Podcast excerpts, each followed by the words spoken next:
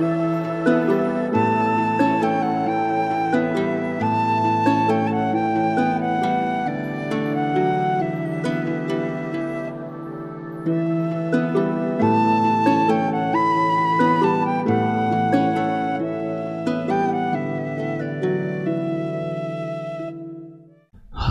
und willkommen zurück zu einer weiteren Podcast-Folge Viking Tantra. Mein Name ist Sinan Huema, ich bin zertifizierter Tantra-Lehrer, Sex- und Intimitätscoach, Beziehungsratgeber und eigentlich bin ich für euch da in allen Belangen rund ums Zwischenmenschliche, rund um die Liebe, Sexualität und, und, und. So, und ich hatte ja für die heutige Folge eine Triggerwarnung ausgesprochen. Ich hatte euch angekündigt, es wird jetzt sehr kontrovers und jene unter euch, die der Monogamie fest verschworen sind und die sagen, es kann nur das geben und es darf auch nur die Verbindung zwischen zwei sich liebenden Menschen existieren, geschlechtsunabhängig, aber diese zwei Menschen, die lieben sich und nur einander und fertig.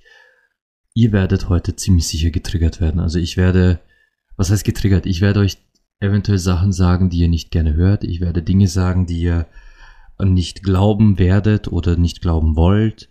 Ich werde Dinge sagen, die überhaupt nicht in euer Weltbild passen. Aber wie immer, diese Sachen habe ich äh, nicht einfach nur irgendwo gelesen, die habe ich erlebt an Menschen, mit Menschen, die sind mir von den Betroffenen genauso berichtet worden. Ich habe die Folgen dessen auch selbst an den Menschen miterlebt. Und ich weiß, dass ihr das eben nicht hören wollt und dass es, dass ihr sagen werdet, das sind ja einzelne Geschichten, das trifft ja nicht auf alle zu. Ähm, ich kann euch sagen, die Dunkelziffer an Menschen, die das, was ich gleich alles erzählen werde, trifft, ist weit, weit höher.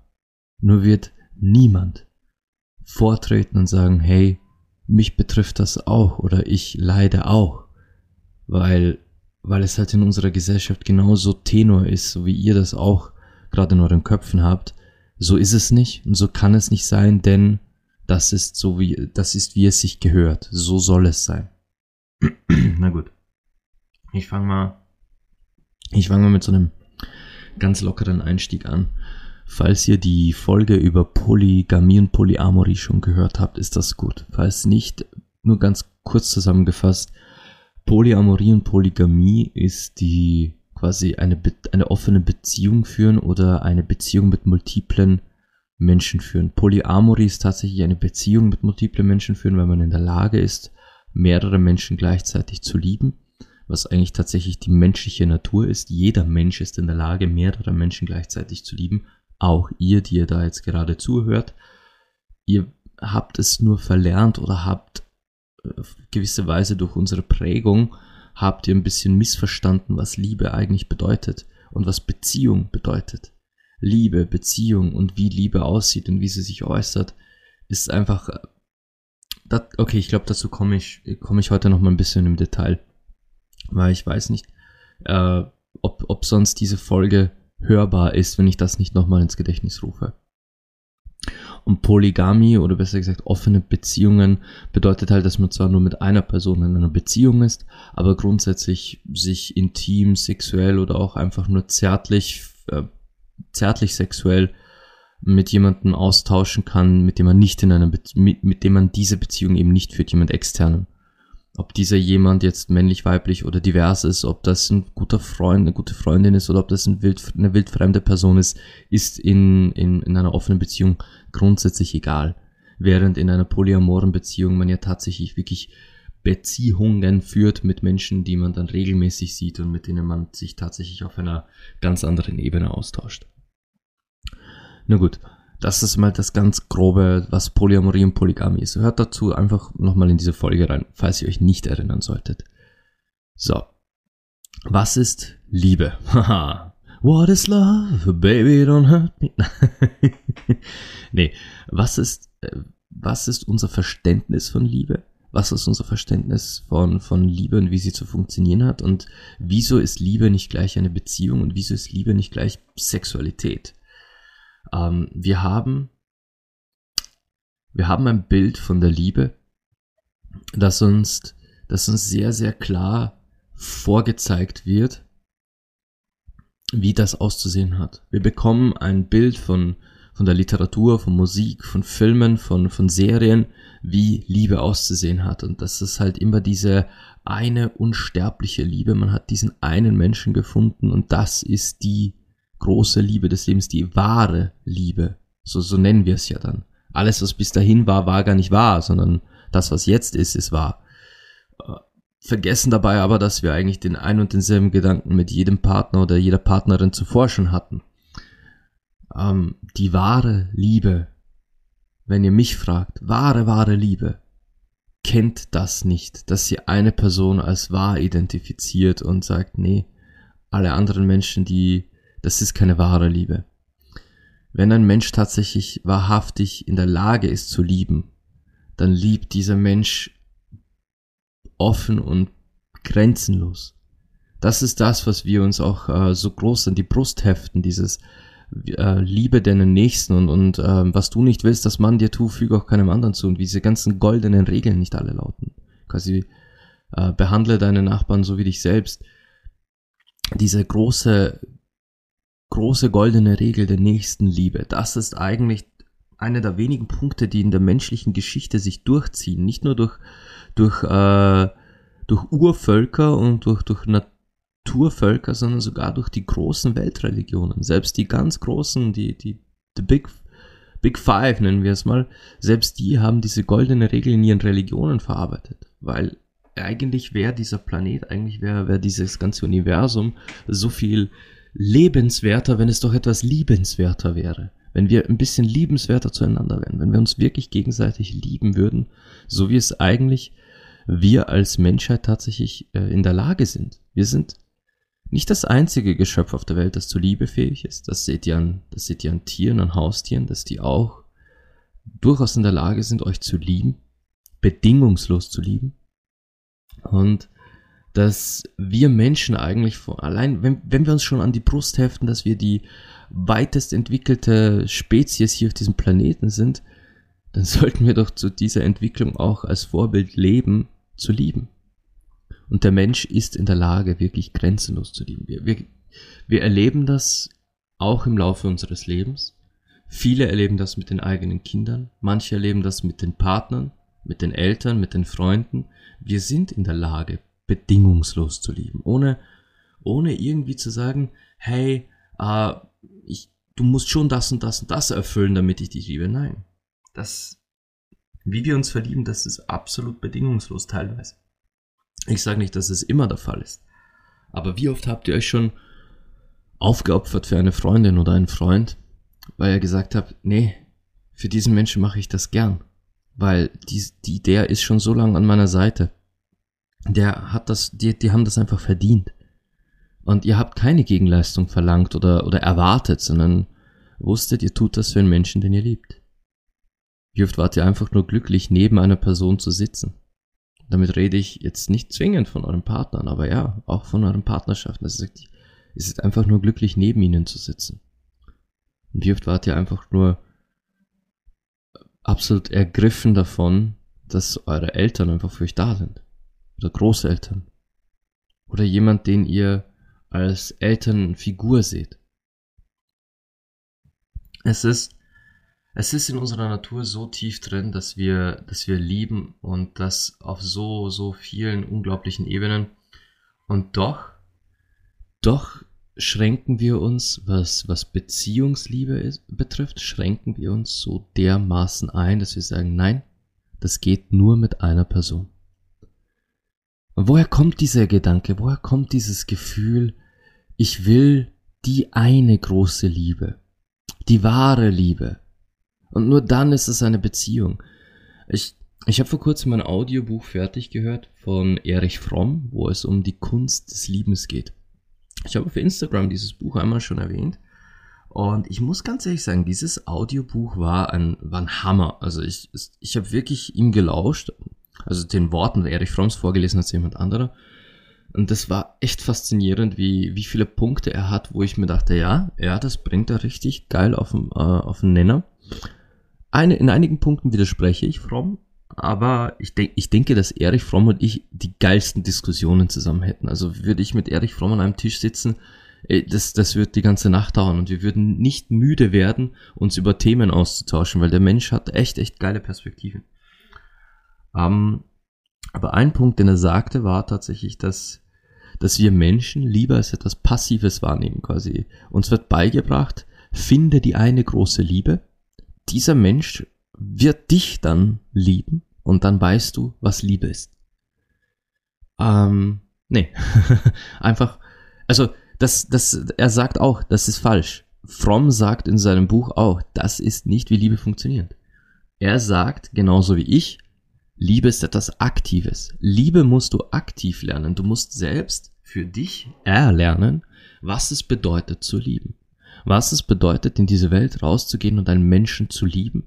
Wie, wie, woher das aus, aus dir selbst kommt, wie du Liebe in dir selbst erschaffen kannst, um sie dann in die Welt rauszutragen und allen Menschen mit dieser Liebe in dir zu begegnen.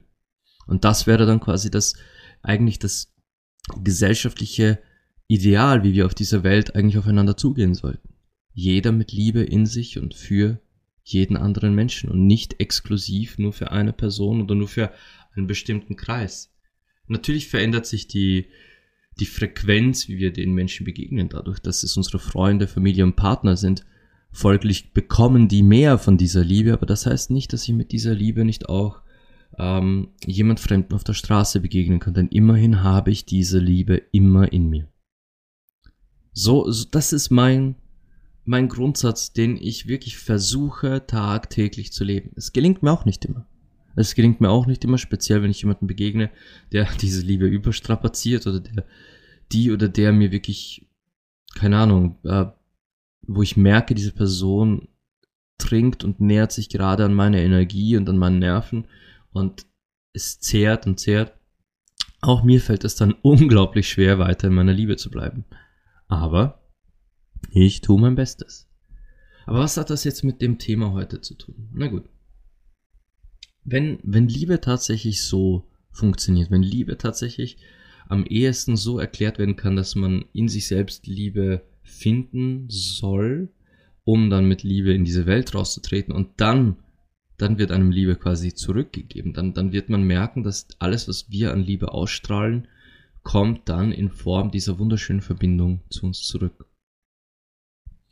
Wieso, wieso glauben wir dann oder wieso ist es dann so tief in uns verankert, äh, die eine wahre Liebe zu finden und dann eine exklusiv monogame Beziehung zu führen? Woher kommt dieser Gedanke?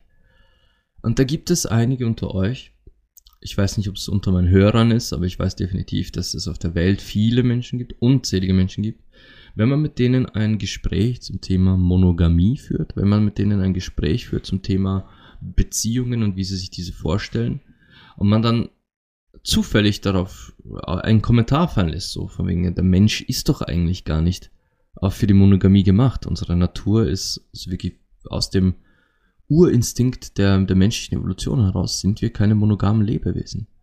Und dann bekommt man gerne mal so als Gegenargument so, ja, das kann schon sein, aber ich war schon immer so. Dieses Ich war schon immer so, ich kann das nicht. Oder wenn man mit jemandem über die, das Konzept von polygamen oder polyamoren Beziehungen spricht, dann hört man gerne aus den versteiften monogamen Ecken, also die, jene, die nicht mal eine Diskussion über das Thema zulassen, die, die sich das nicht mal anhören wollen, hört man, ja nein, ich, ich kann das gar nicht. Ich könnte das nie. Das ist auch so ein, so ein gerne genanntes Argument. Ich könnte das nie. Denn ich war schon immer so. Ich bin so. Für mich kann es nur das geben. Woher kommt das? Woher ist diese Person wirklich schon immer so? Ohne euch zu kennen, ohne auch nur eine einzige dieser Personen zu kennen, kann ich euch sagen, nein. Niemand ist so. Niemand von euch ist auf diese Welt gekommen und dachte sich, ich bin monogam. Niemand von euch ist aufgewachsen und dachte sich, ich bin monogam. Kinder kennen das nicht. Wir wachsen als Kinder auf und äh, wir verteilen unsere Küsschen im, im Kindergarten oder in der, in der Volksschule so wie, wie uns beliebt oder wen wir gerade in diesem Moment am interessantesten oder schönsten oder liebenswertesten finden. So verteilen wir Umarmungen, Küsschen, suchen Nähe, suchen Bezug. Aber wir kennen sowas nicht wie ich hab nur den einen. Ja, irgendwann kommt diese kindliche Entwicklung des, äh, das gehört mir, du darfst nicht damit spielen. Ja, das kommt auch irgendwann einmal. Aber das ist auch nur eine Entwicklungsphase, aus der wir rauswachsen und das die, die menschliche Entwicklung und auch die psychische Entwicklung geht ja in Richtung, äh, ich habe im Überfluss hier, lass mich teilen mit dir. Das ist ja die eigentlich die höchste Form der, der psychischen Entwicklung, die ein Mensch erreichen kann, zu sagen, ich teile. Zu teilen, was man im Überfluss hat und zu wissen, dass man das geteilt, dass man mit dem Geteilten etwas Gutes tut. Das sollte eigentlich die erstrebenswerteste Entwicklung als Mensch sein zu wissen, ich kann jemand anderem eine Freude machen mit dem, was ich im Überfluss habe und dadurch gewinne auch ich Freude, Liebe und, und, und, und auch Herzlichkeit. Aber diese, diese Monogamie, wenn das, also wenn dieser Gedanke, das gehört mir, gar nicht die weiteste Entwicklung ist, wieso sind dann so viele Erwachsene drauf eingespitzt? Ich weiß, ich stelle die Frage gerade wieder, obwohl ich gerade wieder ein neues Thema angefangen habe. Das ist, weil ich hier gerade, ich, ich mache hier gerade so ein bisschen so, ähm, so einen geilen Themenaufbau. Ich, ich, ich möchte euch heute wirklich mitnehmen, Step by Step, wie ich das jedem Menschen erklären würde, der sich mit mir in ein Coaching setzt oder einfach nur an einen Tisch zusammen was essen oder trinken und mich fragt, hey, wie siehst du das eigentlich? Oder so wie ich es Herrn Fromm erklären würde aus meiner Perspektive. Jetzt haben wir also, jetzt habe ich also darüber gesprochen, dass das, dass Liebe eigentlich gar nicht so funktioniert. Jetzt habe ich darüber gesprochen, dass unsere psychische Entwicklung eigentlich in, eher ins Teilen geht. Und doch sind so viele erwachsene Menschen so, so versteift drauf, es muss monogam sein. Und es muss, und da kommt jetzt die Krux, es muss so wie in Hollywood sein. Die eine große Liebe, die für mich kämpft, die nur für mich da ist, der für mich quasi ein, äh, ein startendes Flugzeug anhalten würde. Nur um mich in seine oder ihre Arme zu schließen. Oder in deren Arme, falls ihr euch ohne Geschlecht identifiziert. Ganz ehrlich, da, da habt ihr eure Erklärung, warum wir Menschen tatsächlich so fest an diesem Bild festhalten. So, so, so massiv uns daran krallen. Hollywood. Und jetzt kommt, jetzt kommt meine Frage an euch und ich, ich wette, kaum jemand von euch wird mir die richtige Antwort liefern, außer wir hatten schon mal geplaudert. Was glaubt ihr? Wie alt ist Monogamie, so wie wir sie uns heute vorstellen. Dieses Beziehungsbild, das wir heute haben, wie Liebe, Liebesgeschichten und, ein, und eine, eine monogame Beziehung auszusehen haben. Was glaubt ihr, wie alt ist dieses Bild? Ich lasse euch jetzt mal kurz grübeln, ich lasse euch grübeln, ihr werdet nachdenken. Manche von euch werden sich jetzt denken, dass es schon seit es Menschen gibt. Nein, ist es nicht. Sämtliche Völker früher waren definitiv nicht monogam. Es gab ja nicht mal so ein Konzept wie Ehe, sondern es gab einfach nur Partnerschaften, die man zusammen geführt hat. Also ein monogames Konzept gab es da definitiv nicht, sondern es wurde alles geteilt, inklusive den Betten. Die nächsten werden sagen, ja, nein, das kam so mit der katholischen Kirche, die dann angefangen hat, uns zu verheiraten und äh, im äh, Angesicht Gottes. Auch das nicht, nein, denn die Kirche hatte bis ins späte Mittelalter immer noch mit äh, mit ganz viel Polyamorie, also Polyamorie und Polygamie, sich rumzuschlagen in, in allen Herrenländern und dass, dass Sex trotzdem noch frei praktiziert wurde überall. Das war, das war bis ins späte Mittelalter ein Problem. Also das heißt ein Problem für die Kirche war es ein Problem, für die Menschen war es keins. Es gab auch noch sehr, sehr lang in Europa das Just Prima Nocte, quasi das, dass der Landsherr, auf dessen Land du gelebt hast, die erste Nacht mit deiner Ehefrau verbringen durfte, falls du gerade geheiratet hast. Erst dann galt die, eher als abgesegnet von deinem Landsherrn. Wenn der sie nicht abgesegnet hat, dann konnte er sie auch jederzeit annullieren. Das ging bis ins späte Mittelalter, aber wenn es nicht im Mittelalter war, nein, dann muss es quasi nach dem Mittelalter gekommen sein. Na, auch nicht. Es kam noch viel, viel später. Es kam so spät, dass ihr es kaum glauben werdet. Das Bild von Monogamie, wie wir es heute kennen, gibt es seit knapp 40, 50 Jahren. Mehr ist es nicht. Wenn ihr nämlich zurückschaut in der Geschichte, zum Beispiel äh, zum, zum Ersten Weltkrieg. Der Erste Weltkrieg war 1918 vorbei, glaube ich, oder 1919, weiß jetzt nicht mehr. Auf jeden Fall der Erste Weltkrieg war Anfang des 19. Jahrhunderts. Und auch äh, Fromm spricht in seinem Buch darüber, tatsächlich, dass ähm, nach dem Ersten Weltkrieg, nach diesem Schrecken, der die Welt befallen hatte, musste, musste die Weltbevölkerung ein bisschen beruhigt werden. Also musste wieder ein bisschen Normalität und Gefühl wieder einkehren bei den Menschen. Folglich waren durch den Krieg gezeichnet auch ganz viele Ehen und Beziehungen. Und, und, und was man damals sagte, war halt nicht, ja, redet miteinander. Es war nicht quasi, äh, baut mehr Vertrauen zueinander auf, baut eine feste, solide, monogame Beziehung quasi zueinander auf, sondern dann hat man gesagt, hey, habt doch einfach ein bisschen mehr Sex, habt doch ein bisschen mehr, äh, ein bisschen kreativeren und, und ausgefalleneren Sex miteinander, weil das, das macht glücklich, das setzt äh, Glückshormone frei, da, da ist der Mensch freudiger, wenn er mehr Sex hat.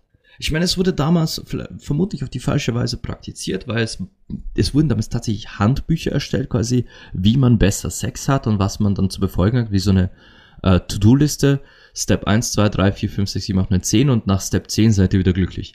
So funktioniert's halt nicht. Aber der Grundtenor war damals schon so quasi, okay, äh, Sex ist ein Heilmittel, Sex tut gut, Sex wird den Menschen helfen, auch aus dieser, aus diesen dieser Depression und diesem, diesem Horror des Ersten Weltkriegs wieder zu einem normalen Lebensgefühl zu kommen.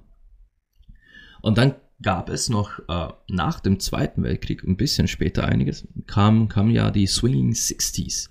Und auch heute erinnern wir uns noch an die, an die 60er Jahre als wir, wir, wir haben halt dieses Klischeebild von den Hippies im Kopf, die irgendwo in der Wiese sitzen, äh, Gänseblümchen pflücken und, und, und nebenbei anderes gepflücktes Zeug äh, rauchen.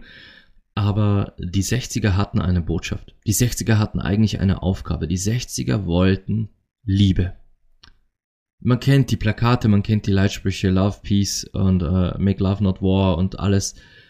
Die 60er und diese ganze Bewegung dahinter stand für Liebe für freie Liebe, für extrovertierte Liebe, für geteilte Liebe mit allen Menschen. Den 60ern war egal.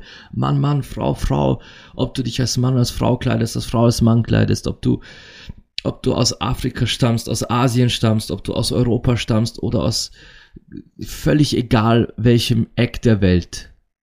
Du, du hast Liebe verdient. Die 60er wollten eine Revolution der Liebe. Frauen wollten damals endlich als liebende und sexuelle Wesen wahrgenommen werden. Drum wurden damals BHs verbrannt.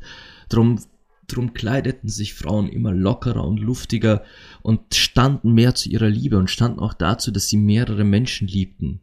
Sie ließen sich den Stempel der Schlampe nicht mehr aufdrücken, sie ließen sich auch nicht mehr zu Hause einsperren an irgendein Herd oder an irgendein konservatives Leben, sondern sie wollten, dass diese Welt wahrnimmt, dass sie sexuelle Wesen sind und dass sie diese Sexualität gern genauso frei leben wie Liebe. Und das, die 60er hatten versucht, uns endlich dahin zu bringen, wo wir als Menschheit vielleicht mal glücklich wären, wo wir uns mal gegenseitig nicht ständig an die Gurgel gehen würden, wo wir vielleicht auch mal so etwas wie Leben in uns selbst spüren würden durch Liebe, durch Sexualität und durch die Freiheit, durch die Offenheit. Aber was hat das jetzt wieder mit der heutigen Monogamie zu tun, wenn das damals doch wenn das damals doch so eine Revolution war in den 60ern, ist ja noch gar nicht so lange her.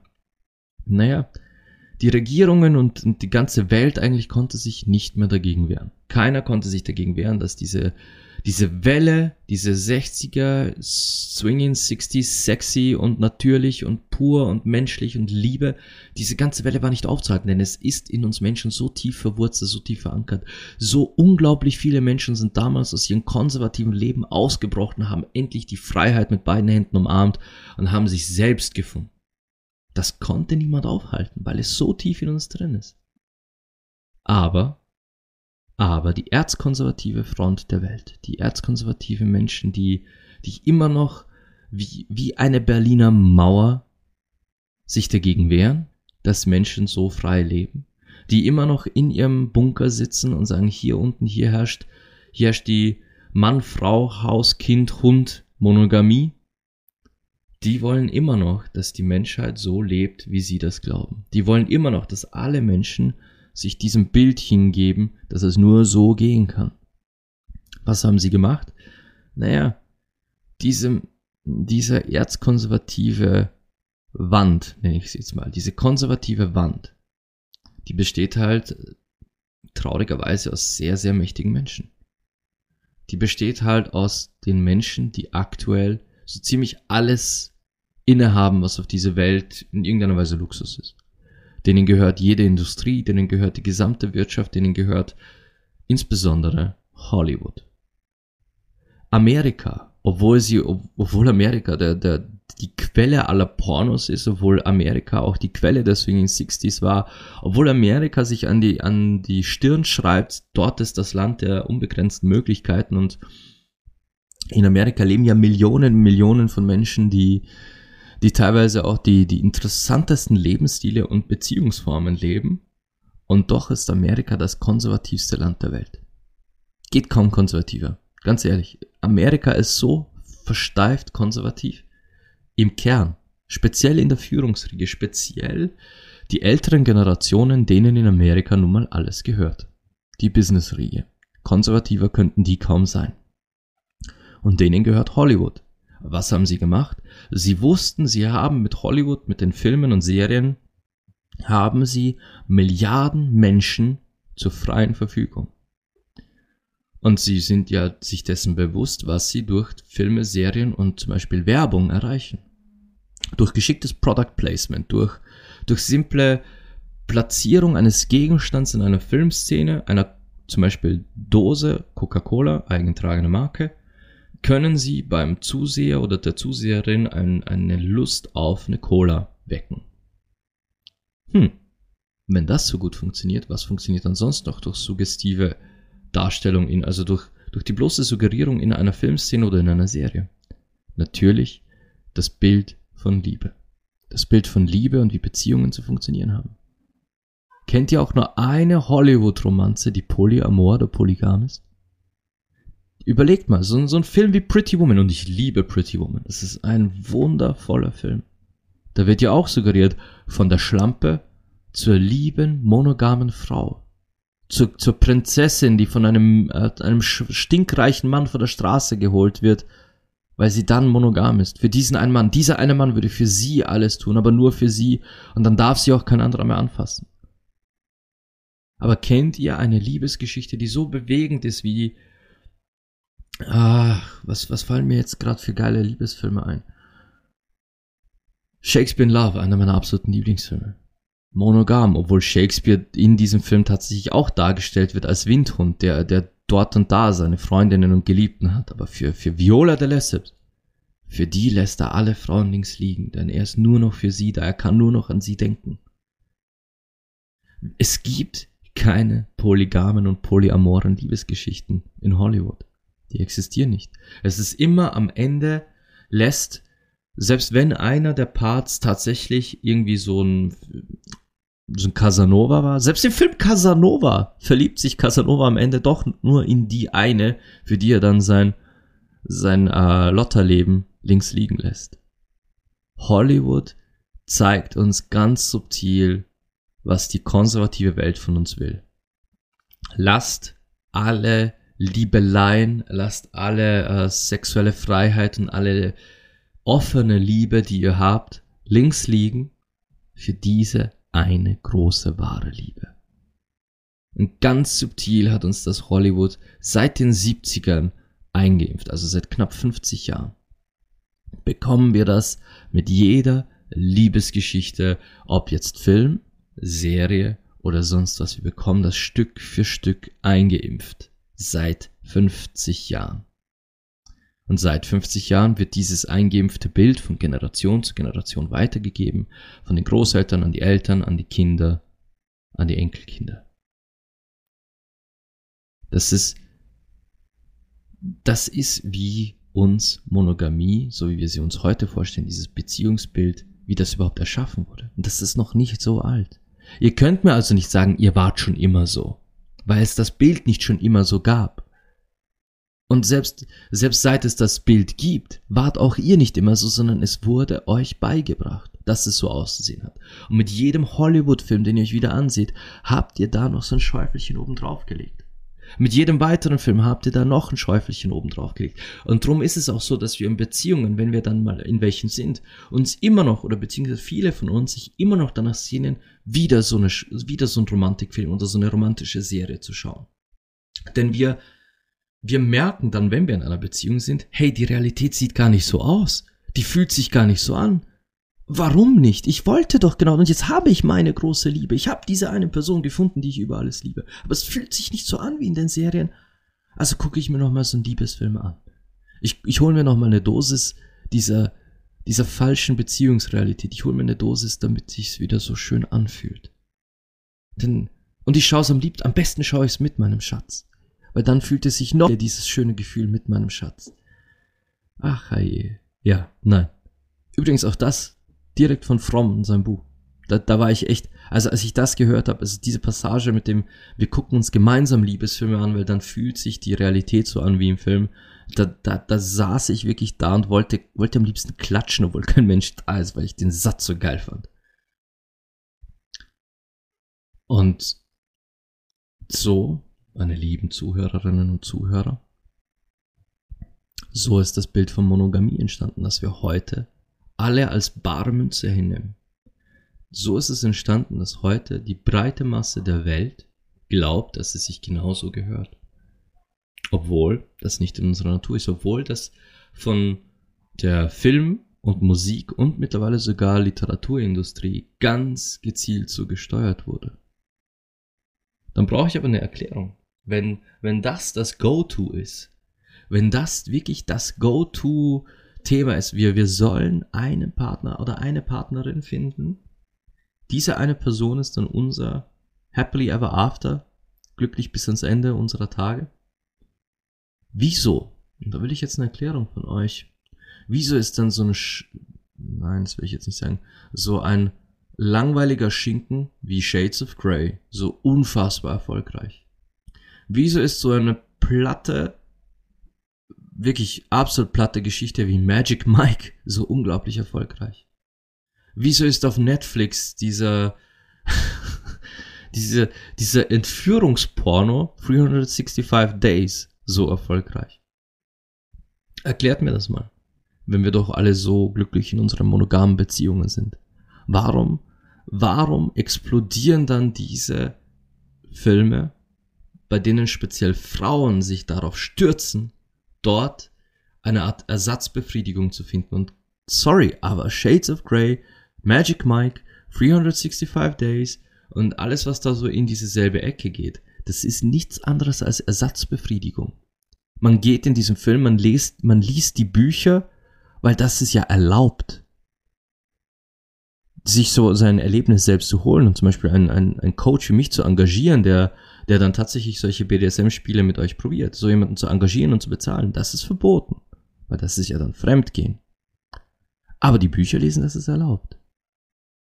In beiden Fällen aber, in beiden Fällen habt ihr dieselbe Realität. Nämlich, dass ihr in eurer monogamen Welt bereits so spürt, was in euch drinnen brodelt und raus will. Ihr wollt diese Abwechslung, ihr wollt diese, dieses Abenteuer, ihr wollt mal wieder euch lebendig fühlen, ihr wollt jemand neuen, jemand frischen, ihr wollt, dass euch mal jemand anderer berührt und sexuell erregt als euer Partner. Denn wenn ihr in Magic Mind geht oder in oder äh, die Bücher von Shades of Grey lest oder was auch immer ihr euch für Erotikromane zu Hause ins Nachtkästchen gelegt habt, ihr habt dabei nie euren Partner im Blick oder in eurer Fantasie.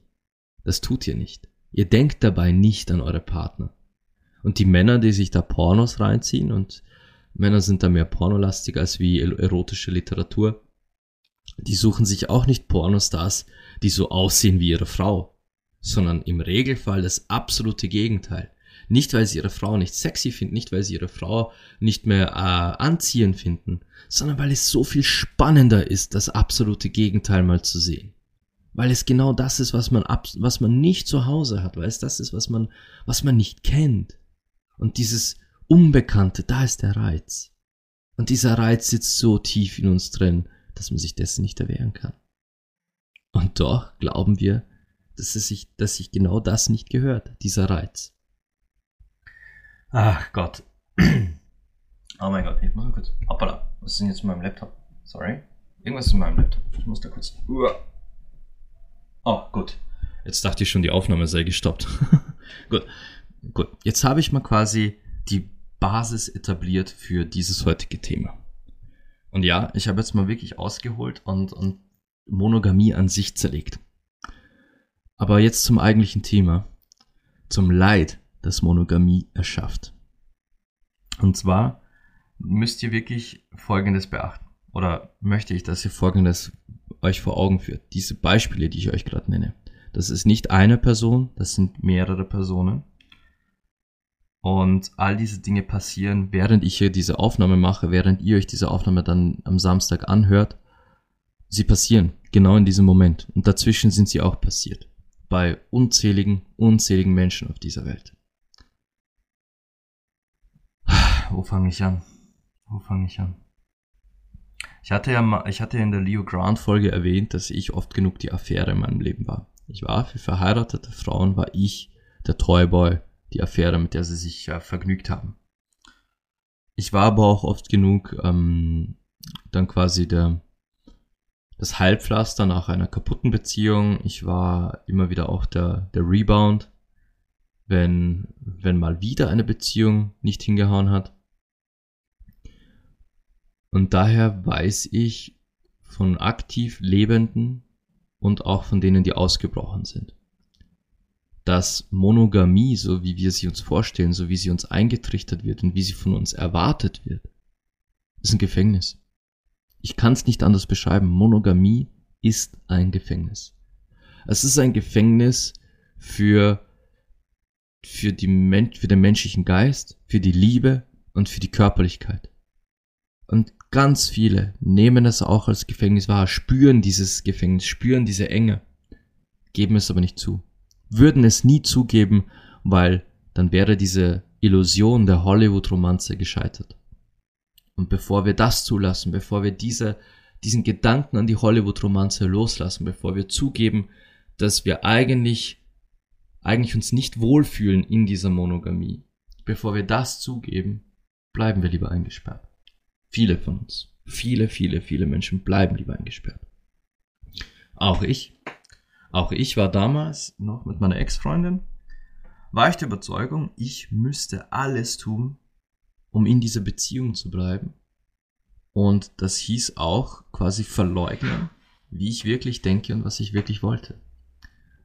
Ich konnte es aber nicht. Ich fühlte immer diesen Drang, irgendwo zumindest, zumindest zu flirten zumindest zu schäkern oder mich mit irgendjemandem äh, erotisch auszutauschen auf, auf Gesprächsebene. Ich fühlte dieses Verlangen immer. Aber ich hab's unterdrückt, weil ich dachte, ich muss, ich muss doch. Und es muss doch genauso hinhauen. Ja. Das ist jetzt vor 15 Jahren, nein, vor 13 Jahren sind wir auseinander. Meine liebe Ex-Freundin ist jetzt eine, eine ganz, ganz liebe Freundin von mir und ich, ich schätze sie und liebe sie als Mensch sehr. Und ich verstehe mich jetzt besser denn je mit ihr. Aber das damals, das war hochgradig ungesund. Ich glaube, keiner von euch hätte mir damals wirklich zugehört, weil ich so abseits meiner eigenen Realität war. Ich war nicht in meiner Essenz. Ich war nicht ich selbst. Ich war ein, ein Bild, eine Show, ein Schauspieler.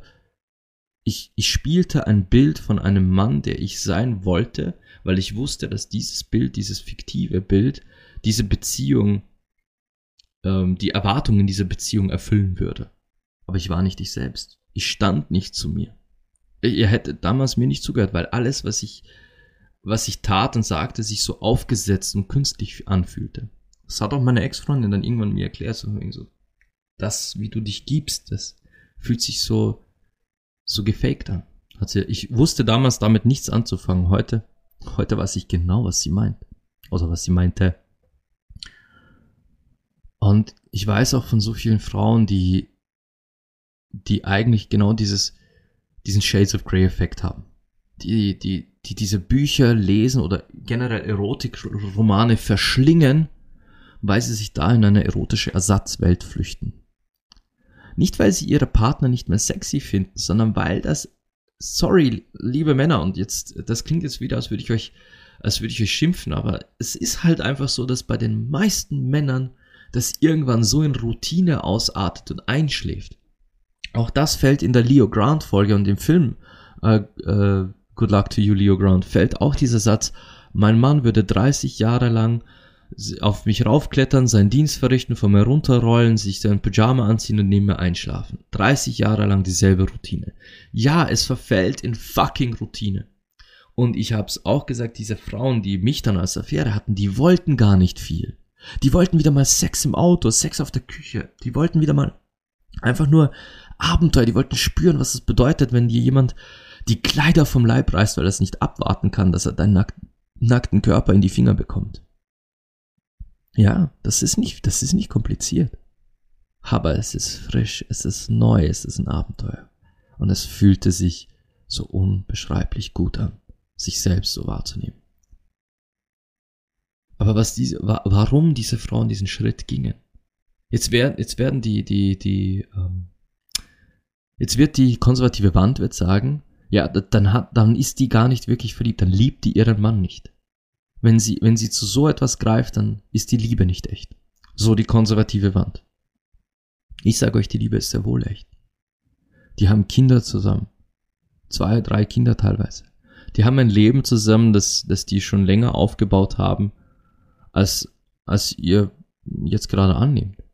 Da sind Kinder gewesen, die, die, ja, vermutlich die Tochter hätte mit mir auf ein Date gehen können. Die älteste. Hätte, hätte mich daten können und doch war ich mit der Mama unterwegs. Diese Frauen sind in einem wundervollen Leben, einem Leben voller Erinnerungen, voller gemeinsamer, aufrichtiger Momente, voller, voller Taten, die man füreinander, miteinander, für die Familie und das gemeinsame Wohl aufgebaut hat. Das ist, das ist eine fucking Beziehung.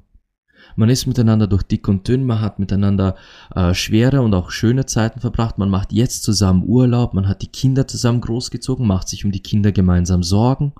Man ist füreinander da in der in dem, was wirklich eine Beziehung ausmacht. Und nein, Sex macht keine Beziehung aus. Sex macht keine, dazu komme ich noch, ja. Aber Sex macht keine Beziehung aus. Die Beziehung ist all das, was ihr wirklich miteinander aufgebaut habt. Aber dieser Druck, dieses Verlangen, diese Sehnsucht, wieder mal sexy zu sein, die wächst und wächst immer mehr. Und genau darum ist auch die Scheidungsrate und auch die, die, die Streitrate im Alter zwischen 40 und 50 am höchsten. Weil dann ist diese Routine da, dann ist diese, dieser Trott, dieser Alltag, dieses ah. Und wenn man in diesem Alltag nicht für sich selbst irgendwie einen, einen Weg hat, Abenteuer zu leben, sich selbst zu leben, sich selbst zu spüren, der Partner das auch nicht, äh, nicht schnallt oder beziehungsweise es einfach ein Bedürfnis ist, das aufgekommen ist und nichts mit dem Partner zu tun hat, dann muss man, dann, dann hat man zwei Möglichkeiten. Man hat zwei Möglichkeiten. Die eine Möglichkeit ist das, was die konservative Wand sagt. Beende es und lebe deinen Spaß. Brich alles ab, alles, was du dir schon aufgebaut hast, all, der, all dieses schöne Leben, das ihr zusammen habt, beende es, brich es ab und dann sei alleine und dann kannst du deinen Spaß haben. Wirklich? Ganz ehrlich? Ich soll alles aufgeben, was, was hier bereits funktioniert, was läuft wie eine geölte Maschine, nur weil ihr das sagt.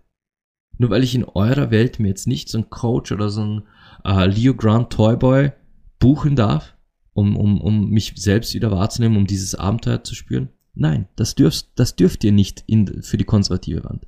Die konservative Wand sagt, du musst dann die Ehe beenden oder die Beziehung beenden. Denn das gehört sich nicht. Und das ist, das ist die zweite Option, die ihr habt. Die zweite Option ist zu tun, was die konservative Wand von euch erwartet. Dieses Gefühl, dieses, dieses Bedürfnis, das ihr schon in euch spürt, das so tief in euch verwurzelt ist, unterdrücken. Unterdrücken und ignorieren und eure Essenz, die da, die da förmlich schon schreit nach Aufmerksamkeit, verleugnen. Verleugnen und euch in ein Gefängnis setzen, indem ihr schön brav weiter die Rolle erfüllt, die von euch erwartet wird. So und nicht anders. Das will die konservative Wand von euch. Ihr sollt dieses Bild schön weiter erfüllen und in eurem Käfig sitzen und euch ja nicht zu weit aus dem Fenster lehnen. Und genau darunter leiden ganz viele Menschen. Sie leiden unter dem, dass sie zum Beispiel mit Partnern in einer Beziehung sind, die wo, wo es sexuell absolut nicht passt, die sich sexuell nicht weiter aus dem, nicht weiter aus ihrer Komfortzone wagen wollen, wo es sexuell einfach für den, für den einen Part der Beziehung, männlich oder weiblich, ist es mehr als genug, so wie es ist. Und auch das ist schon eigentlich aus ihrer Perspektive, das, das ist schon wow. Also wir haben doch ein tolles Sexleben, sagen diese, sagt diese Seite dann. Sehen aber nicht, dass die andere Seite sich schon sehnt nach etwas anderem, nach etwas Frischem, nach etwas Abwechslung, nach einem, nach einem Swingerclub, nach Sextoys oder nach irgendwas. Die sehen das nicht. Warum nicht? Weil es für sie ja passt. Und währenddessen frisst es die andere Seite auf von ihnen.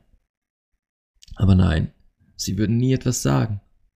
Denn das würde ja auch wieder bedeuten, dass das Hollywood-Bild gescheitert ist. Es würde den Partner kränken. Es würde zu Streit oder Diskussionen führen. Und schon gar nicht würde es zum Ergebnis führen, dass man tatsächlich etwas erlebt, denn der Partner ist definitiv nicht offen dafür. Das weiß man. Sie oder er, ich brauche es nicht mal anfangen, das Thema, weil das kommt nicht in Frage. Zu konservativ, zu zurückhaltend. Aber wir lieben unsere Partner. Wir lieben das Leben zusammen, wir lieben unsere Kinder, wir lieben alles, was wir uns gemeinsam aufgebaut haben. Wir, wir tragen immer noch jede einzelne Erinnerung an jeden einzelnen Ausflug mit, mit uns mit im Herzen. Und genau das, das ist es, was unsere Liebe und unsere Beziehung ausmacht. Darum war es ja auch bis jetzt egal, dass der Sex halt gerade mal so okay war weil wir gesagt haben, es kommt nicht auf den Sex an, sondern das, was ich an diesem Menschen liebe, ist jenseits von Sex. Und ja, das ist Liebe. Das ist wahre Liebe. Ich bin mit diesem Menschen zusammen, ich habe mit diesem Menschen eine, ein Leben aufgebaut auf Dingen, die nichts mit Sex zu tun hatten. Weil da ist unsere Beziehung entstanden. Der Sex, der war ein sehr gutes Nebenprodukt oder ein gutes Nebenprodukt Vielleicht sogar ein langweiliges Nebenprodukt, weil es euch egal ist. Vielleicht seid ihr gar nicht so sexuell.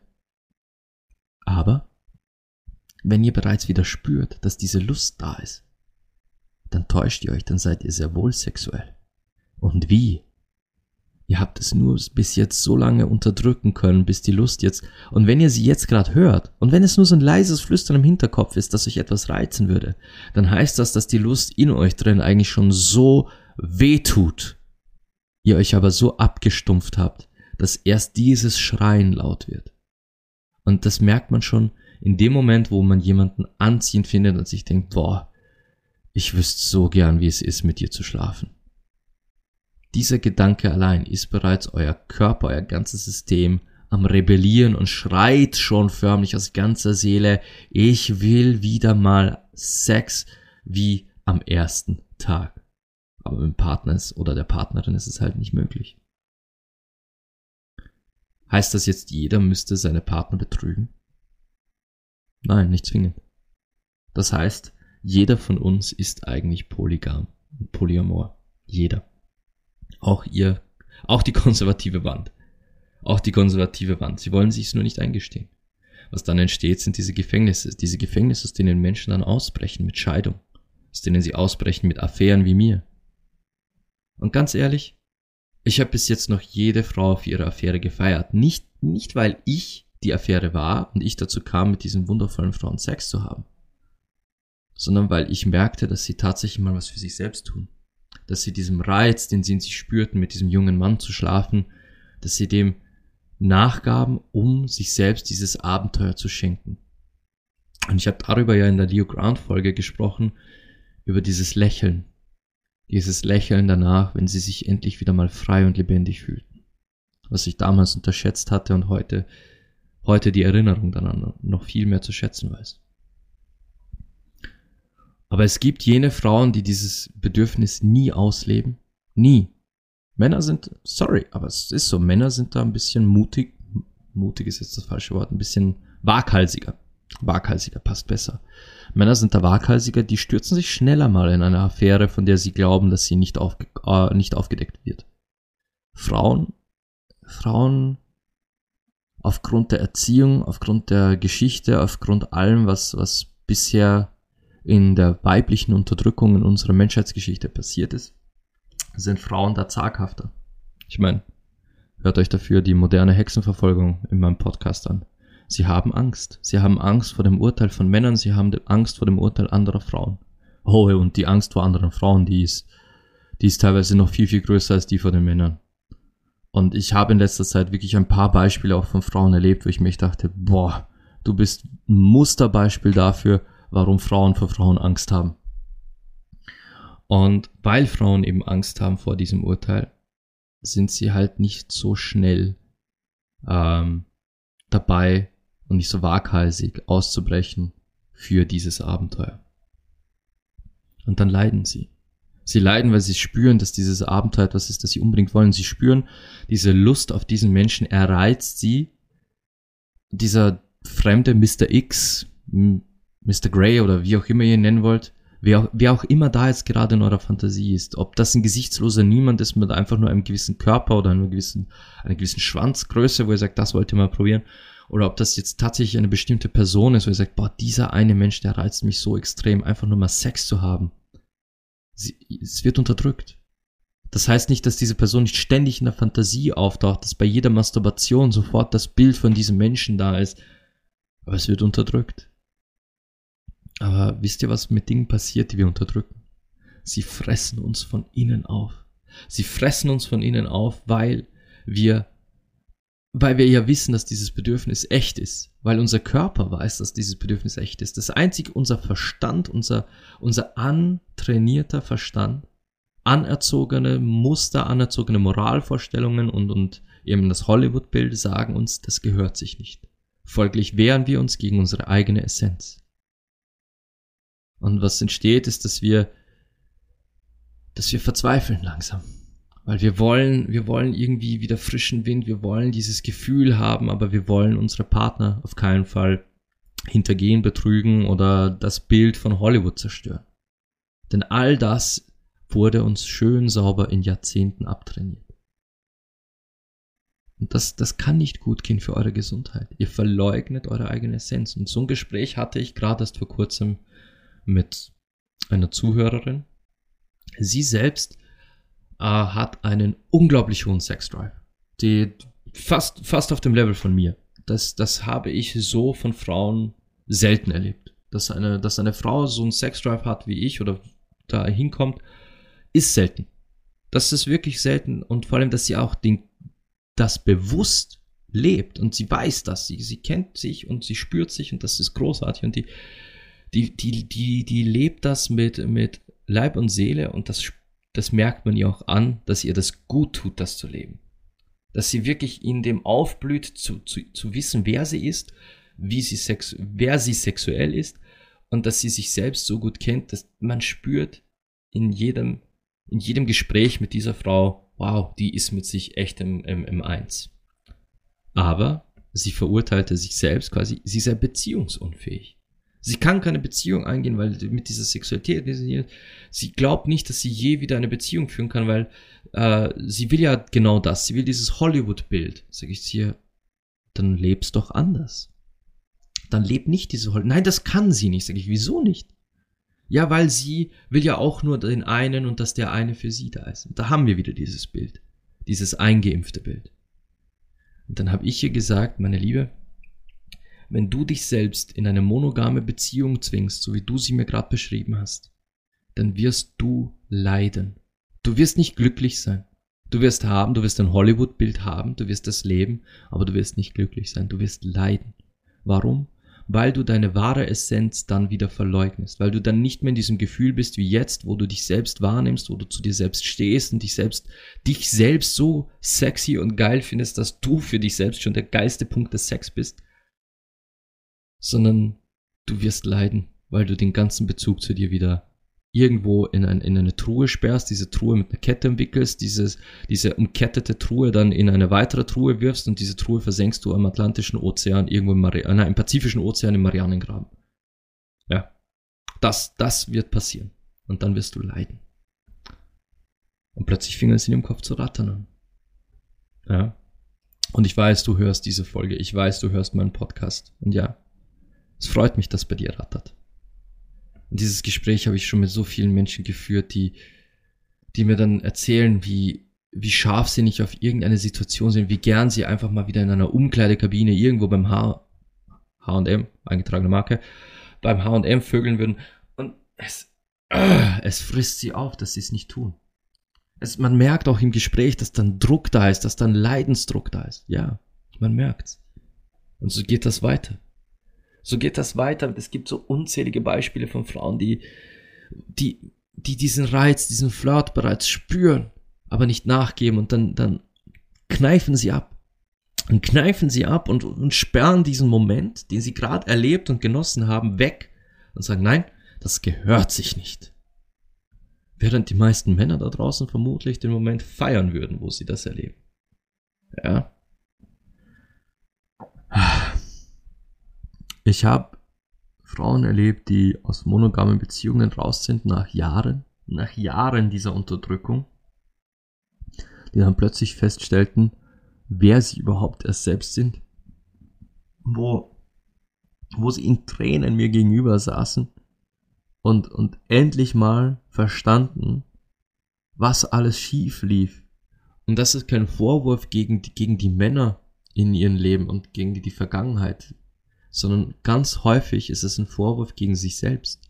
Dieses, ich habe all das unterdrückt, ich habe das und das immer runtergeschluckt, ich habe diesen und jenen Moment nicht angesprochen, ich habe das und das mitgemacht, einfach weil es von mir erwartet wurde. Ja. Das ist der Moment, wo dann, wo dann alles hochkommt. Das ist der Moment, wo absolut alles hochkommt und wo sich wie eine Explosion entlädt, was, was alles unterdrückt wurde. Und in anderen Fällen passiert das dann nach der Scheidung. Das sieht man dann, dass quasi Menschen nach der Scheidung plötzlich so ein richtiges Lotterleben leben. Das kommt dann ein Lover oder eine Liebhaberin nach der anderen und man will sich gar nicht festlegen, man will gar keine feste Beziehung, sondern man will das Leben genießen, weil man hat jetzt so lange nicht gelebt. Allein in diesem Verhalten solltet ihr merken, wie tief in Menschen es verwurzelt ist, diesen Genuss, diese, diese Vielfalt der Liebe zu spüren, zu leben und zu teilen. Weil es, wie viele da draußen kennt ihr, die nach einer Trennung und nach einer Scheidung sich so ausgetobt haben? Es ist unzählig. Das ist unzählig. Und was machen sie dann? Sie gehen, irgendwann reicht das wieder. Dann sagst du, ja, jetzt habe ich mich ausgelebt, jetzt gehe ich wieder in eine monogame Beziehung. Und auch die geht dann wieder kaputt. Und dann toben sie sich wieder aus und sie gehen in dieses Rädchen ich tobe mich ein paar Monate oder ein Jahr aus, dann gehe ich wieder in eine Beziehung für zwei, drei Jahre und dann geht auch die wieder kaputt, weil ich aus dieser, aus dieser Enge, aus diesem ein nicht frei sein, aus diesem immer nur zurückstecken um der Monogamie willen, bis mich da wieder innerlich zerreißt, dann beenden wir beide die Beziehung, dann lebe ich mich wieder ein Jahr aus. Und dann geht das Rad von vorne los. Anstatt anstatt dieses Rad immer so ein bisschen mitlaufen zu lassen. Dieses Ich lebe mich aus und bin in einer Beziehung. Aber nein, das ist unvorstellbar in unserer Welt. In unserer Welt darf es nicht so sein. Polyamorie und Polygamie, das darf nicht sein. Warum? Warum darf es nicht sein? Es ist unsere Essenz, unsere Natur als Mensch. Es ist seit Jahrtausenden so. Warum darf es nicht so sein? Weil Hollywood seit 50 Jahren sagt nein. Weil Hollywood uns beigebracht hat, so gehört sich das nicht. Das ist der einzige Grund. Hollywood hat uns beigebracht, eifersüchtig zu sein und Menschen zu schlagen oder umzustoßen, die unsere Partner auch nur angegriffen oder angesehen haben. Ich meine, wenn das auf derbe, unhöfliche Weise passiert, gehe auch ich dazwischen. Aber wenn jemand einen richtig tollen Flirt und, und höflich und charismatisch mit meiner Frau flirtet, oh Gott, bitte. Wenn du siehst, was ich sehe in dieser Frau, dann kannst du gar nicht anders, als mit ihr zu flirten. Das ist einfach so. Und und doch, Hollywood hat uns das beigebracht. So, so muss es sein. Wir müssen da dazwischen gehen. Das ist unseres. Das ist meins.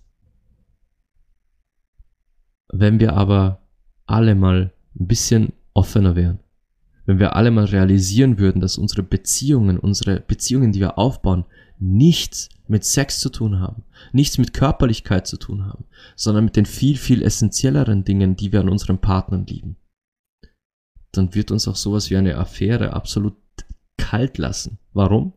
Weil wir genau wissen, dass es was Körperliches war, dass es ein Bedürfnis war, ein Abenteuer, ein Kick, aber dass diese wichtigen Aspekte unseres Lebens, dass die ja deswegen nicht an Wert verlieren. Warum? Weil wir diese Aspekte nicht darauf aufgebaut haben, ob die Pussy oder der Schwanz unseres Partners uns allein gehört. Wir haben diese Aspekte darauf aufgebaut, dass wir genau wissen, wie, diese, wie dieser Mensch sich anfühlt, wenn er oder sie gerade in Tränen auf eurer Schulter lehnt. Wir haben diese, wir haben diese Beziehung aufgebaut auf einer Vision, die wir gemeinsam haben von, wie wollen wir denn eigentlich unsere Kinder erziehen? Wir haben diese Beziehung aufgebaut auf dem Gefühl, das man hat, wenn man nebeneinander einschläft und aufwacht.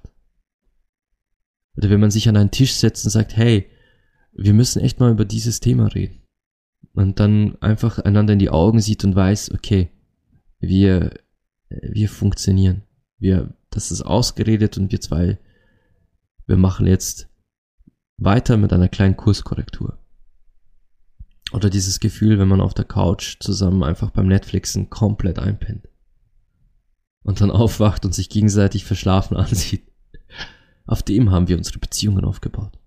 Nicht auf Sex. Und ich hatte vorher kurz in einem Kommentar angefangen und sagte, ich komme da später noch drauf zurück. Und dieser Kommentar war, war darauf, genau darauf bezogen. Warum warum ist Sex Sex und Liebe Liebe? Und warum heißt Liebe nicht gleich Sex? Und warum ist Sex ohne Liebe möglich und Liebe ohne Sex? Ich habe eine ganz, ganz simple Antwort für euch. Wie oft im Leben habt ihr jemanden gesehen und wolltet einfach nur Sex mit dieser Person, weil ich dachte, das ist ein unglaublich anziehender Mensch. Wart aber in keiner Weise verliebt, sondern es war einfach nur eine körperliche, sexuelle Anziehung da. Und wie oft habt ihr euch in jemanden verliebt, ohne dass ihr mit dieser Person je Sex hattet? Also ihr habt euch verliebt, aber da war noch kein Sex im Spiel. Liebe auf den ersten Blick. Allein das erklärt, dass Liebe und Sex zwei so unterschiedliche Gebiete sind. Dass sie aus zwei so komplett unterschiedlichen Ebenen unseres menschlichen Seins kommen. Dass sie auch komplett getrennt voneinander auftreten können. Ich kann mich verlieben, ohne auf jemanden unter Anführungszeichen geil zu sein. Das hört man ja auch immer. Ja, er, sie ist eigentlich so gar nicht mein Typ. Die Person ist so überhaupt nicht mein Typ, aber boah, es ist der liebenswerteste Mensch, hört zu, backt für mich, kocht für mich, umhegt mich und ich kann mit ihm über alles reden. Du hast dich verliebt, obwohl dieser Mensch gar nicht dein Typ ist. Und gleichzeitig, boah, das ist so ein riesen Arschloch, aber fuck ist der heiß. Ja, beide Sätze fallen zuhauf da draußen. Zuhauf. Warum? weil diese zwei Gefühle zwei so unterschiedliche Ebenen unserer menschlichen Essenz sind. Zwei so ganz grund grundverschiedene Bedürfnisse. Und nein, Sex ist nicht nur mit Liebe möglich. Liebe ist nicht nur mit Sex möglich. Es gibt, es gibt Liebesbeziehungen da draußen, Ehen und, und Partnerschaften, die ein Leben lang halten, die asexuell funktionieren. Wo beide sich sexuell gar nichts begegnen. Vielleicht mal zum Kinderzeugen, aber sonst nicht. Heißt das, dass beide asexuell sind? Nein, muss nicht heißen, dass beide asexuell sind. Es kann heißen, dass einer der beiden asexuell ist und der andere sich halt in so ein monogames Gefängnis gesperrt hat. Oder noch gesünder wäre, einer der beiden ist asexuell und lässt dem anderen Partner die Freiheit, die Sexualität zu leben, wie er oder sie es möchte. Aber die Mehrheit sperrt sich eher ein und erlebt mal gar nichts im im Sinne der Hollywood-Romanze. Und genauso gibt es da, da draußen Freundschaften, die sexuelle Komponenten beinhalten. Freundschaften und Friends, echte Friends with Benefits. Nicht das, was da draußen als Freundschaft plus gelebt wird, weil, sind wir uns ehrlich, das, was die Menschen da als Freundschaft plus leben, das ist einfach nur plus, weil von Freundschaft ist da selten wirklich was mit dabei. Aber echte Freundschaften plus, wo man nicht verliebt ist ineinander, aber der Sex halt einfach so geil ist, dass man nicht miteinander aufhören will. Das gibt's auch. Man, man kann sich nicht vorstellen, jemals eine Beziehung miteinander, weil man so nicht zusammenpassen würde. Aber der Sex ist so unglaublich gut, dass man den halt immer wieder genießt. Das sind zwei so unterschiedliche Ebenen unseres menschlichen Seins. Die haben miteinander nichts zu tun. Aber wenn man in einer Beziehung ist, wenn Liebe im Spiel ist und sexuelle Anziehung, ja natürlich ist das nochmal extra geil. Hey, das ist, das ist verdammt nochmal äh, Vanilleeis mit heißen Himbeeren. Ja, das ist heiße Liebe. Das ist Liebe mit Sex. Das ist einfach geil. Natürlich ist das Hammer. Heißt das aber, dass wenn man beides in einer Person gefunden hat, dass man niemand anderen mehr anziehend und attraktiv findet? Nein, heißt es nicht. Das heißt nur, dass man in dieser Beziehung tatsächlich sehr viel abgedeckt hat, was einem gut tut. Und trotzdem auch wenn ihr noch so glücklich seid, auch wenn ihr noch so tollen Sex habt mit euren Partnern, auch wenn der Sex erfüllend und, und nährend ist und alles. In dem Moment, wo euer Körper das Verlangen spürt, jemand anderen auch sexuell zu berühren, ist das ein Bedürfnis, das real ist. Und das heißt nicht, dass ihr mit eurem Partner unglücklich seid. Das heißt nicht, dass ihr keinen guten Sex zu Hause habt. Das heißt nur, dass euer Körper ganz natürlich auf einen Reiz reagiert. Und wenn ihr euch dann, selbst in der glücklichsten Beziehung, trotzdem wieder unterdrückt, dann schafft ihr wieder so ein kleines Gefängnis, wo ihr dieses Bedürfnis reinpackt. Und wo, einem, wo man schon Gefängnis hat und ein Bedürfnis drin ist, wird man ein Jahr später ein weiteres Bedürfnis mit reinsperren. Und ein weiteres und ein weiteres und ein weiteres. Bis plötzlich von dieser Essenz, die ihr da am Anfang eurer Beziehung mitgebracht habt, kaum mehr was da ist, weil ihr all, alle essentiellen Bedürfnisse in dieses Gefängnis gesperrt habt. Denn bei euch zu Hause passt ja alles. Also wozu diese Bedürfnisse? Die können doch nicht echt sein. Doch sind sie. Und es entsteht ein Leidensdruck. Es entsteht ein Leidensdruck, aus dem Frauen nicht ausbrechen, obwohl Männer es oft tun. Es entsteht ein Leidensdruck, in dem, in dem die Sehnsucht nach etwas so Natürlichem absolut weggesperrt wird. Und man, man sich dem hingibt, ja, das Leben ist halt so. Ich muss halt. Ich bin halt jetzt, keine Ahnung, und ich nehme jetzt auch wieder ein Muster, ich bin halt jetzt Mama. Ich habe Verantwortung.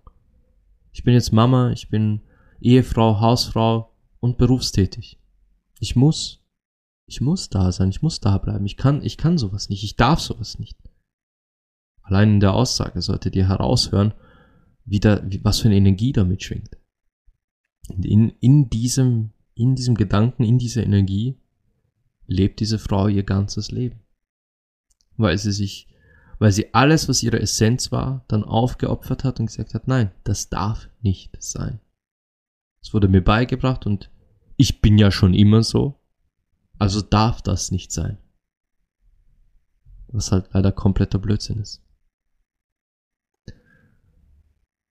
Ich, ich würde euch gerne detailliertere Beispiele geben. Aber es geht die Dinge, die ich, die ich mit meinen Klientinnen, Schülerinnen, wie auch immer ihr sie nennen wollt, bespreche, fallen fallen unter die Privatsphäre und Geheimhaltung. Dar darüber möchte ich auch nicht zu viel sprechen. Aber ich kann euch Folgendes sagen. Singles oder sagen wir Frauen, die noch nicht verheiratet sind oder waren, waren bis jetzt sehr selten bei mir. Einfach nur Singles, die, die quasi noch nie gemeinsam Haushalt, Leben geteilt haben, die, die noch nicht verheiratet waren hatte ich ganz selten bei mir. Die Mehrheit der Frauen, die zu mir kommt, kommt entweder aus Langzeitbeziehungen, aus Scheidungen oder aus Ehen, die aktuell noch laufen und wo sie nicht wissen, wie sie dieses Schiff je, je wieder auf Kurs bringen, wenn sie nicht endlich was für sich selbst tun. Und da rede ich wirklich von 95, 98 Prozent der Frauen, die bei mir sind oder bei mir waren dass du sagst, da ist eine dabei, die, die ist halt Single und, und datet mal da, datet mal hier, die sind so unglaublich selten.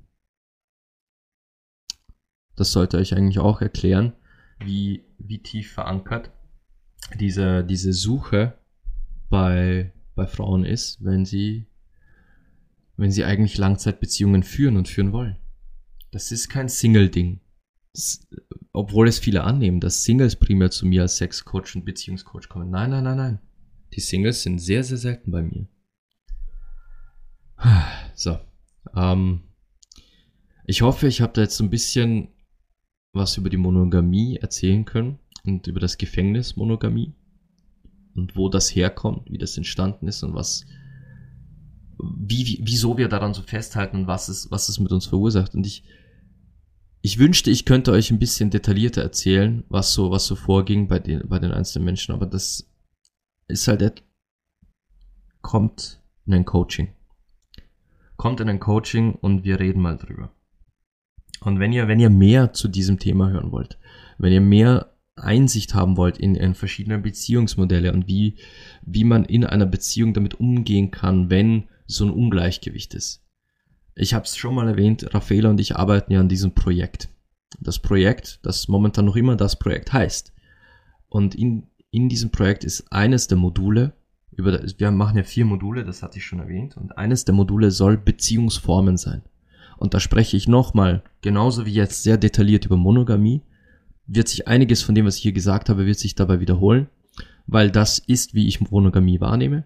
Ich spreche aber auch sehr detailliert über Polyamorie, wie sich, wie sich das lebt, wie sich das äußert, Polygamie, offene Beziehungen, platonische Beziehungen und auch die, die Wege und Formen, wie man das implementieren kann und was es bedeuten kann, wenn, wenn man als Einzelperson in der, also quasi wenn man in einer Beziehung ist und man selbst ist die oder der Einzige, der das Problem sieht und man muss irgendwas machen, will aber den jeweiligen Partner nicht verlieren. Auch über sowas möchte ich sprechen. Also in diesem, in diesem Modul wird es definitiv ganz, ganz tief reingehen in dieses, in dieses äh, Thema, in, der, in diese Themen. Ihr könnt damit rechnen, dass wir über, über jedes Modul vermutlich so drei Stunden sprechen werden.